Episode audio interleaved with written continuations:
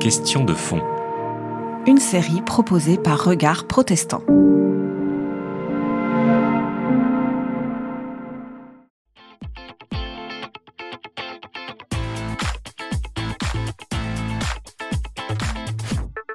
Qumran, c'est un, un site archéologique euh, au bord de la mer Morte, à une trentaine de kilomètres à l'ouest de Jérusalem.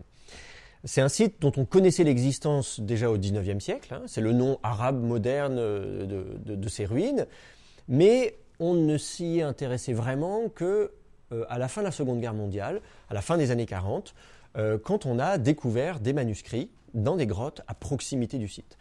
Et ensuite, dans les années 50, ces manuscrits ont été étudiés, le site a été fouillé et on a commencé à publier euh, ces manuscrits. Il a fallu des dizaines d'années pour publier l'ensemble des manuscrits de la mer Morte. D'ailleurs, on a découvert des manuscrits pas simplement à Qumran, mais tout, au long de tout le long de la mer Morte, du nord au sud, euh, jusqu'à Masada, on a découvert des manuscrits. Donc aujourd'hui, euh, on parle des manuscrits de la mer Morte dans leur ensemble. Souvent, on parle du site de Qumran. En fait, voilà, c'est de tout ça dont on parle. Alors, en quoi est-ce que ces manuscrits et ce site ont apporté un éclairage sur l'étude de la Bible et du Nouveau Testament en particulier, puisque c'est ça la question du jour? D'abord, on a découvert les plus anciens manuscrits de la Bible. Avant la découverte des manuscrits de la mer Morte, on connaissait le texte biblique par des manuscrits beaucoup plus tardifs, de la fin de l'Antiquité ou du Moyen Âge. la plus ancienne Bible complète en hébreu, pour ce qui est du Tanakh, l'Ancien Testament des, chrétiens, eh bien, elle date à peu près de l'an 1000 de notre ère. Euh, on a des Bibles grecques qui vont dater du 4e, 5e, 6e siècle de notre ère. Là encore, c'est plusieurs siècles après les événements. Euh, parmi les manuscrits de la mer Morte, on a des manuscrits de la Bible qui datent du tournant de notre ère. Donc, on a fait un bond dans le temps, mille ans en arrière, pour lire le texte de la Bible en hébreu, pour l'Ancien Testament, euh, dans des manuscrits qui sont anciens et contemporains de la rédaction de la Bible. on est à la fin de la période de rédaction de la Bible, mais on voit la Bible en train de s'écrire. On n'a pas retrouvé de manuscrit du Nouveau Testament parmi les manuscrits de la mer morte, quoique on s'est posé la question. Et il y a eu des hypothèses, il y a eu des idées, des oui, là, des petits fragments grecs, tout petits, mais vraiment des pensées, des miettes sur lesquelles il y avait quelques lettres grecques. On s'est dit, ah, mais ça, ça pourrait être tel évangile, ça pourrait être tel épître. À vrai dire, ça peut être ce qu'on veut. Si on les prend isolément, j'ai trois, quatre lettres, je peux en faire euh, n'importe quel, euh, n'importe quel manuscrit. Euh, cela étant, quand on les met bout à bout, parce qu'ils viennent, tous ces petits fragments viennent d'une même grotte, sur papyrus, et grâce aux fibres du papyrus, à la trame, on a pu les disposer et en faire une sorte de patchwork, et là avoir un texte un peu plus étoffé. Et en fait, il s'agit non pas du Nouveau Testament, mais il s'agit du livre d'Enoch, un apocryphe, euh, qui n'est pas dans nos Bibles, sauf qu'en Éthiopie, il fait partie de la Bible d'Éthiopie, mais il, est euh, considéré chez nous comme apocryphe, exclu du texte biblique, sauf qu'il apporte un éclairage fabuleux sur le Nouveau Testament. Dans le livre d'Enoch, euh, qu'on a donc découvert à Qumran, non seulement en grec, mais surtout en araméen, la langue d'origine, euh, on nous parle euh, de la chute des anges, de l'arrivée du péché sur terre, de la fin des temps, la venue du Messie. Le livre d'Enoch nous parle du Messie qu'on appelle le Fils de l'homme, qui préside le jugement dernier. Enfin, en tout cas, on a vraiment l'impression de lire du Nouveau Testament. D'ailleurs, le Nouveau Testament cite le livre d'Enoch. L'épître de Jude, qui est donc vers la fin du Nouveau Testament, elle cite euh, expressément le livre d'Enoch. D'ailleurs, elle, cite le chapitre 1, le verset 9 du livre d'Enoch.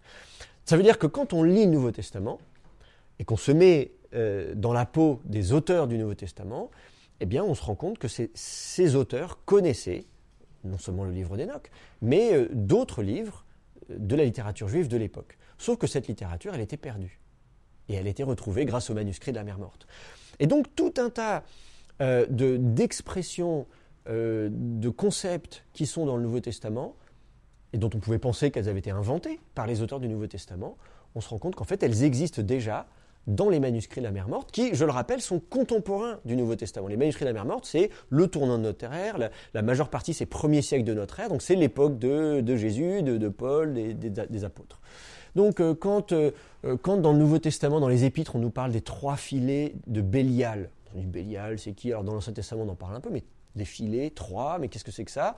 En fait, on les a. L'expression existe dans les manuscrits de la mer morte. Quand on nous, quand on nous parle de l'opposition entre les fils des ténèbres et les fils de la lumière, toujours dans les épîtres, on se dit bah, d'où elle vient cette idée de mettre en opposition comme ça des fils de lumière, fils de ténèbres? On a exactement cette expression euh, dans les manuscrits de la mer morte. Euh, quand euh, on voit, y compris des pratiques euh, Jean le Baptiste qui dit allez, il faut partir au désert. Et d'ailleurs, pour expliquer le fait qu'il part au désert, on cite le prophète Isaïe dans le désert, tracer le chemin de celui qui annonce la venue du Seigneur. C'est Isaïe chapitre 40. Eh bien, dans les manuscrits de la mer morte, on utilise le même verset pour justifier le fait de partir au désert, pour quitter euh, l'iniquité de ceux qui sont dans le péché et, euh, justement se, purifier d'une certaine manière. Or, c'est précisément ce que fait Jean. Il va dans le désert et il dit Jean, repentez-vous et il les baptise. Quand on parle de baptême, sur le site de Qumran, on a retrouvé ce qu'on pourrait appeler des baptistères aujourd'hui. En hébreu, on appelle ça un mikvé. C'est une baignoire, si vous voulez, dans laquelle on vient se plonger. C'est le sens du mot baptême, d'ailleurs, c'est un mot grec, le mot baptême, qui veut dire immersion. Donc, on se dit ah mais euh, quand Jean le Baptiste dit aux gens euh, je vais vous baptiser, euh, on pourrait penser qu'il a inventé le truc. Eh bien en fait pas du tout. C'est là encore une pratique qui est attestée à Qumran. Donc je pourrais comme ça multiplier les exemples pour montrer à quel point les manuscrits de la mer morte et le site de Qumran éclairent de façon prodigieuse le Nouveau Testament. Je pense même que c'est les manuscrits de la mer morte sont la meilleure source d'information pour éclairer le Nouveau Testament aujourd'hui. De fait, à partir du moment où on comprend euh, on comprend mieux ce qui se passe euh, dans la société à l'époque, dans le judaïsme à l'époque, dans la tête des auteurs, on comprend mieux ce dont ils veulent nous parler. Ça change pas de façon radicale. D'une certaine manière, c'est comme, euh, enfin d'une certaine manière, le, propre de, de l'exégèse, c'est-à-dire de l'étude du texte biblique, on est souvent dans un travail précis.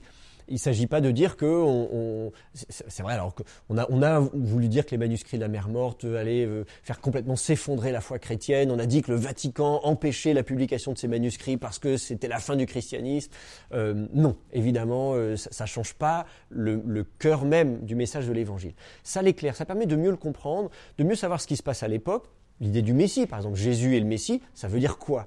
Quand dans le Nouveau Testament, euh, dans les évangiles, on l'acclame Jésus en fils de David, aie pitié de nous, euh, euh, ou, quand au contraire il arrive une semaine avant, avant la Pâque et qu'il est acclamé Hosanna, Hosanna, etc. Donc quand il est présenté comme ça, on se dit mais qu'est-ce qui se passe dans la tête des gens? Pourquoi on l'appelle le fils de David? En fait, on se rend compte aujourd'hui que à l'époque de Jésus, et depuis pas très longtemps, on attend la venue du Messie. Qu'est-ce que c'est que le Messie? Celui qui a reçu l'onction, c'est littéralement le, sens du mot Messie, celui qui a reçu l'onction et qui est censé remettre de l'ordre dans ce monde qui va mal. Et, on critique euh, le pouvoir politique, on critique le pouvoir religieux, et on attend la venue du Messie. Ça, on le sait aujourd'hui grâce au manuscrit de la mer morte. Et donc, on comprend mieux euh, euh, pourquoi est-ce que euh, Jésus a suscité autant d'excitation? Pourquoi les gens s'intéressaient à lui? Pourquoi les gens cherchaient des signes messianiques, l'interrogeaient pour savoir quelle était sa position. Est-ce qu'il adhère au courant des pharisiens, des sadducéens? Est-ce qu'il est, est, qu'il est prêt à pactiser avec les Romains ou pas? En fait, tout ce qui se passe dans cette société on le comprend mieux grâce au manuscrit de la mer morte.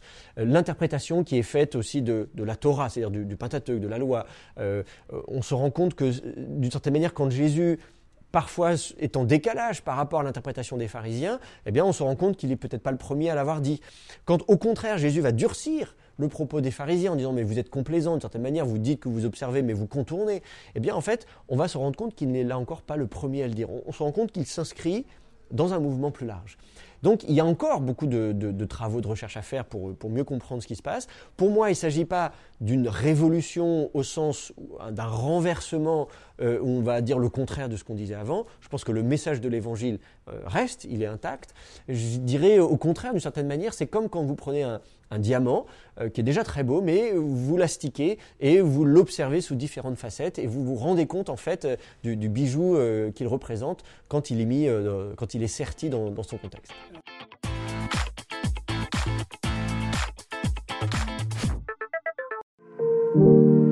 C'était Question de fond. Une série de regards protestants.